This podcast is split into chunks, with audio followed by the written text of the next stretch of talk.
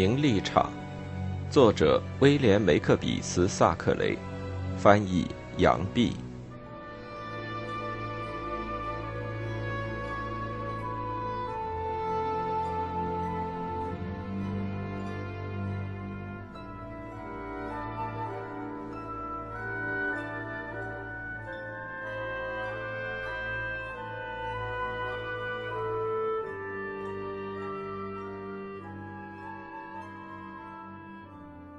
第六十五章，有正经事，也有娱乐。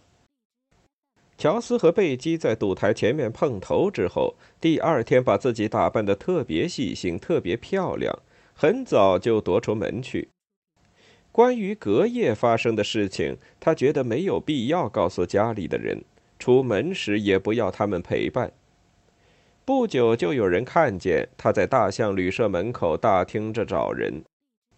国内有了喜事，所以旅馆里住满了客人。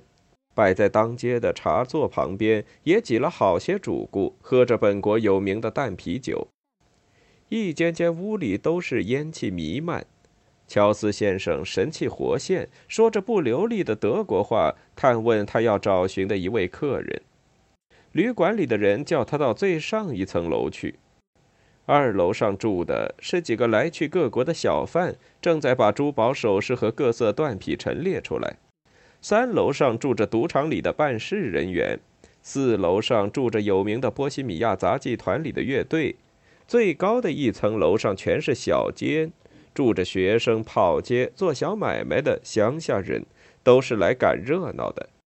贝基在这里也有一个小窝。没人藏身的地方，算他最脏了。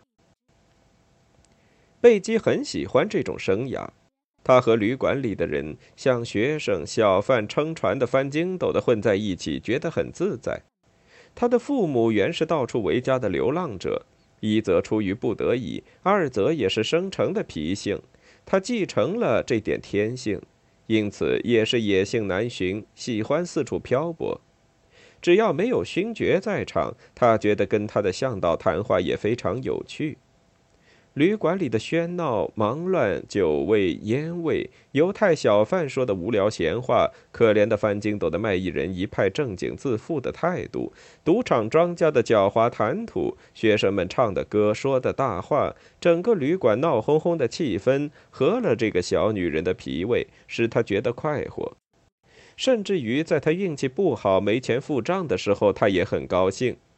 现在他的钱袋里装满了隔夜乔杰替他赢来的钱，周围的喧哗更使他觉得愉快了。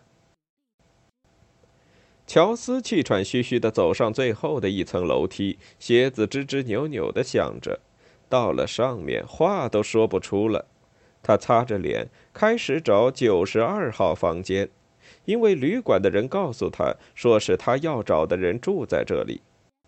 这时，对面的九十号房间的门开着，一个学生穿了皮靴和肮脏的外衣，躺在床上吸一个长长的烟斗；另一个学生留着很长的黄头发，穿一件定便边的外套，款式倒很时髦，只是脏得厉害。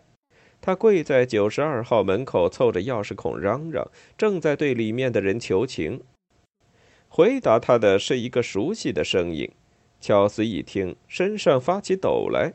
那声音道：“走开，我在等人呢，我在等我爷爷呢，我不能让他看见你在这儿。”跪在地上的学生，一头深淡不匀的黄头发，手上戴着大大的戒指，嚷道：“英国的天使啊，可怜可怜我们吧！只要你答应一声，在公园的饭馆里跟我和弗利茨一块吃饭。”我们回头吃烤野鸡、浓麦酒、梅子布丁，还有法国酒。如果你不来，我们就要死的。床上的一个年轻公子接口道：“我们必死无疑。”这些话全给乔斯听了去。不过他没有学过这一国语言，因此一句也不懂。等到他能够开口说话的时候，就摆出最威风的样子，用法文说。对不起，九十二号学生脱的跳起来道：“九九十二号。”说完，冲到自己房里锁上了门。乔斯听得他和他床上的同伴一起哈哈大笑。孟加拉绅士被弄得莫名其妙，只得傻站着。幸而九十二号的门自己开了，贝基探出头来，一脸顽皮的样子。他一见乔斯，连忙走出来说道：“是你呀，我等了你多少时候了？等一等，再过一分钟让你进来。”他急急地把一盒胭脂、一瓶白兰地酒、一盘子切碎的肉都藏在被单下面，抿一抿头发，才把客人让进屋来。他披着一件粉红色连头巾的长袍当他衬衣，这件长袍已经有些褪色，也不怎么干净，上面沾了好些油渍。可是他的胳膊从宽大的袖子里露出来，又白又美。拦腰束着腰带，显得他身材苗条好看。他拉着乔斯的手，把他引到自己住的阁楼里面。他说：“进来，进来，跟我谈谈。那边椅子上，请坐。”他拉着印度官的手，轻轻一捏，笑着把他按在椅子上，自己坐在床上，当然留心着不碰瓶子和盆子。如果乔斯坐在床上，说不定就直接坐到这两样东西上面去了。这样，他坐着和他从前的相好谈起话来。他做出亲切关心的样子，说：“你一点儿都没变呢，没老。不管在哪儿，我一看见你就认得。在陌生人堆里看见老朋友坦白老实的脸儿，我心里就乐呢。”说句实话，那坦白老实的脸儿，那时候的表情却说不上坦白老实。乔斯心慌意乱的，不知怎么才好。他把老情人的古怪的小房间端详了一下，看见他一件衣服挂在床栏上，一件衣服挂在房门的钩子上，帽子遮了镜子的一半，镜子上还搁了一双漂亮的棕色小皮靴。床旁的桌子上一本法国小说。桌上的蜡烛质地很差，不是蜜蜡做的。贝基起先打算把它也盖在被单下面，结果只把晚上吸蜡烛用的纸罩子藏了起来。他接着说：“我到哪儿都认得你，有些事情呢，是一个女人永远不会忘记的。你是我，我碰见的第一个男人。”乔斯道：“哦，真的吗？老天保佑我的灵魂！”真是这样的吗？贝基道：“当初呀，我跟着你妹妹从契西克到你家的时候，不过是个孩子呢。那宝贝儿怎么了？哎，她丈夫真是个混蛋。当然了，那可怜的小宝贝儿很嫉妒我，倒仿佛我对她丈夫有意思的。我心里不是另外有人。哎，别说了，别谈老话了。”说着，他拿起破花边手帕擦了擦眼皮。他接着说：“瞧这个地方多怪，像我这样从前过的是另外一种日子，现在竟会住到这儿来，真想不到吧？乔瑟夫·塞特利，我经过了这些折磨，受过那么些侮辱，吃的好厉害的苦，有的时候呀，我简直像疯了似的。我在一处地方待不住，到处流浪，可是总是心酸，总不得安宁。”所有的朋友个个都靠不住，个个都靠不住呀！世界上没有一个正派人。我做妻子多忠实，真是普天下找不出第二个。当然了，我当年是因为对于另外一个人怨愤才嫁给他的。那个人，这话我也不说了。我对丈夫那么忠心，他反而作践我，丢下我不管。我是最痴心的妈妈，我只有一个孩子。他是我唯一的宝贝儿，唯一的希望，唯一的快乐。儿子是我的命根子呢，是我诚心祷告来的，是上天赐给我，赐给我的幸福。我拿母亲的深情爱着他，可是他们，他们把他从我身边抢，抢去了。他做出又热情又伤心的姿态，一只手按着胸口，低下头伏在床上，半晌不动。白兰地瓶子碰在装冷香肠的盆子上，叮当一声响起来。想必是他们俩看见贝基这么悲痛，心里老大的不忍。马克思和弗里茨在门口偷听，听得贝基太太哭哭啼啼的，也觉得纳闷。乔斯瞧着老情人这种情形，又感动又害怕。接着，他谈起往事，解释的一套话又简单又明白又诚恳。听着他的话，你准会觉得，如果真有白衣天使逃在人间，受到凶神恶煞摧残虐待的话，这纯洁的天使，这无辜的殉难者，就在乔斯面前的床上，坐在白兰地瓶子上呢。他们两人秘密地谈了好久，谈得很入港。听了他的一席话，乔斯·塞特利不知不觉地得出一个结论：贝基的措辞和态度一点不使他害怕和厌恶。他发现，第一个使贝基动心的美男子就是他自己。乔治·奥斯本也追过他，当然这件事他做得很不应该。艾米莉亚大概就因此妒忌贝基，以至于他们两人闹得不欢而散。贝基本人嘛，从来没有和那个可怜的军官去兜搭。自从他遇见乔斯之后，心上总是想着他。不过，当然，她做了别人的妻子，第一件就是要对丈夫尽本分。她向来对得起丈夫，并且至死不辩解，至少也要等丈夫死了再说。克劳莱上校住的地方气候出名的坏，所以或许他会一伸腿把贝基解放出来，还他个自由身子。反正做丈夫的那么狠心，这夫妻的名分只能叫贝基心上痛恨。乔斯动身的时候，深信贝基是最贤淑、最可爱的女人，他心里盘算着应该怎么帮助她，她的苦难应该到此为止了。他原是上流社会的尖儿，应该回到从前的地位去。他决定负起责任，把该做的事担当起来。他得离开那旅馆，找一个安静的房子住下，还得叫艾米莉亚来看看他，照料他。他准备把这件事办好，再和少佐商量一下。贝基从心里感激他，和他分别的时候掉下眼泪来。大胖子殷勤的很，弯下身子吻他的手。他把他的手紧紧的握了一下。贝基鞠躬，把乔斯送出自己的阁楼，仪态雍容，仿佛站在自己的宫殿门口。大胖子客人下了楼，马克思和弗里茨便携着烟斗从他们的小屋里钻出来。贝基一面嚼着面包和冷香肠，喝着他最喜欢的掺水白兰地，一面对他们两人模仿乔斯，自己取乐。乔斯郑重其事走到都兵家里，把自己刚才听来的动人故事告诉他。可是对于隔夜赌钱的事，却一字不提。贝基太太在客店里吃他的冷肉早饭，这两位先生就在一块商议究竟应该怎么帮他。他怎么会到这小城来的呢？他怎么会一个朋友都没有，只身在外漂泊呢？小学生们开始念拉丁文的时候，就读到通亚弗纳斯湖的路怎么容易叫人堕落。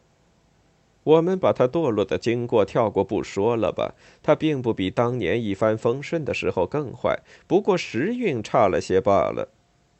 艾米莉亚太太是个慈悲心肠的糊涂人，只要听得有人受苦，立刻就心软。因为他自己从来没有干过大坏事，所以他对于罪恶并不像有些饱经世故的道学先生那样深恶痛疾。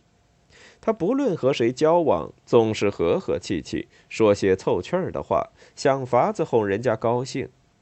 佣人听得他打铃子，跑来替他做事，他向他们道歉；店员拿出丝绸让他挑选，他又向他们道谢。他对扫街的行李恭维他管的街道扫得干净。这些傻事情他都做得出来，他这样的人听得老相识遭了不幸，当然觉得不忍。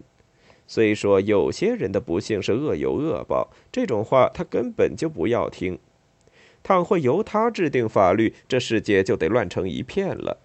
幸而没有几个女人，至少统治阶级的女人是像他一样的。照着他的意思，我想准得把所有的牢狱。惩罚、手铐、鞭打、贫穷、疾病、饥饿都废止的一干二净。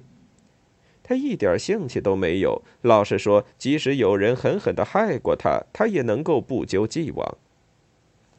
孟加拉绅士把他动人的遭遇讲了一遍，少佐听了却不发生兴趣，他反而很不高兴，对那倒霉的女人下了一句简短而无情的考语，说：“那个青骨头女人又来了。”他对于贝基向来没有一丝一毫的好感。自从第一次见面，他的绿眼睛对他看了一眼之后，他一直从心底里不相信他。少佐很不客气地说：“那小鬼到哪儿就捣乱，谁知道他是怎么过活的？他凭什么会流落在国外？什么别人虐待他、折磨他的话，都别跟我来说。一个清清白白的女人，总有亲友可靠。”绝不会和家里脱离关系的。她为什么跟丈夫分手？